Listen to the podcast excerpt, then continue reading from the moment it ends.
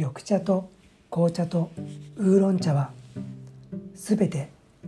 同じ葉っぱから作られている。こんばんは一軸園長です。今日の富士山南麓は、えー、一日晴れでした、えー、最低気温ね暖かく7度。最高気温も18度とね、えー、小春日和でした、えー、いつも自宅から農園まで行く道がですね、えー、美しい茶畑が広がっているのですがまさかねお茶のあの葉っぱがウーロン茶にもなるし紅茶にもなるとはね思ってもみなかったですね、え、去年地元のお茶の生産者の方とお話をさせていただく機会があったんですけどもお茶はね作れば作るだけ赤字だとおっしゃってましたね。うん、実際未来がないんだよってね、えー、地元の生産者の方はお話をされていました。実際ですね、えー、去年の秋頃ねうちに遊びに来た20代のね若い子たちがいたんですけど彼らはね急須もね知らなかったですね、まあ、余談ですがその彼らはねレコードが回ってるのを初めて見たと言ってたので、ね、かなりジェネレーションギャップをね感じたんですけども、えー、皆さんはレコードの回ってるのをね生で見たことありますよね。どうでしょうね。コーヒーがね今ではいろんな飲み方があるように、まあ、例えばねカフェラテとかエスプレッソそしてね、まあ、ドリップとかねいろいろな入れ方があるように入れ方というかねあとはまあ入れ方で言うとね、まあ、紙のペーパーフィルターで入れたり、えー、練りのねフィルターで入れたりあとエアロプレスとかサイフォンとかねいろんな多様性がありますよね。お茶もねやっぱりそのように今のライフスタイルに適合するような飲み方とかね使い方を考えていかないと多分ちょっと難しいですよね今後の発展がね。うん、黙ってるだけじゃね本当尻つぼみだっていうことでね何かしらのね策を打たないと多分ね尻つぼみで沈んでいくだけかと思うんですよね。まあ、カプセル型とかのねお茶もいろいろ出てきてはいますけど今後ねどう増えていくんでしょうね。ネスレがねお茶のカプセル型抽出マシンをね出していたようですけども去年の末でね国内では廃盤となったようです。人気がなかったんですかね。なんか人気ねありそうですけどね。シャープからもねお茶の抽出マシンがね出ているようですけどこちらのね人気はどうなんでしょ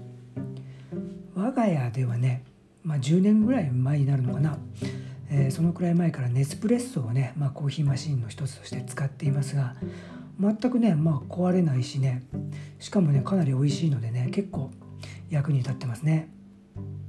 まあ、僕自身はハンドドリップも好きなんで朝はね時間がある時はきちんとね豆を、まあ、手でねぐるぐるぐるっとあの、えー、グラインドして引いて、まあ、計量してね測ってハンドドリップでね、まあ、抽出しております。ただねこの辺のやっぱり僕らの田舎だとね美味しい豆をね販売してる店があんまり選択肢がないんですよね。まあ、いくつかね焙煎焙煎してるねロースターさんはいるんですけどそんなねまあそそるような感じでもないのでまあどうどうかなという感じですね。まあ、その分ね都会の方はねまあいろんなね選択肢があるんでいいですよね。うん、まあ話もねだいぶそれましたけどお茶生産のね現場はかなりね厳しいようなので今後お茶文化継続のために進化したね飲み方とかねたしなみ方を模索していかないといけないでしょうね。まあお茶生産のことよりね、まあ、一軸生産のことにね私は集中していきたいと思いますけども。あそういえばですね昨日ですね YouTube 内のねまあ一つの動画がですね1万回再生をね、えー、超えました。ありがとうございます。YouTube をね、えアップし始めて4ヶ月が経ちましたけども、えー、現在今日現在登録者が650名ほど。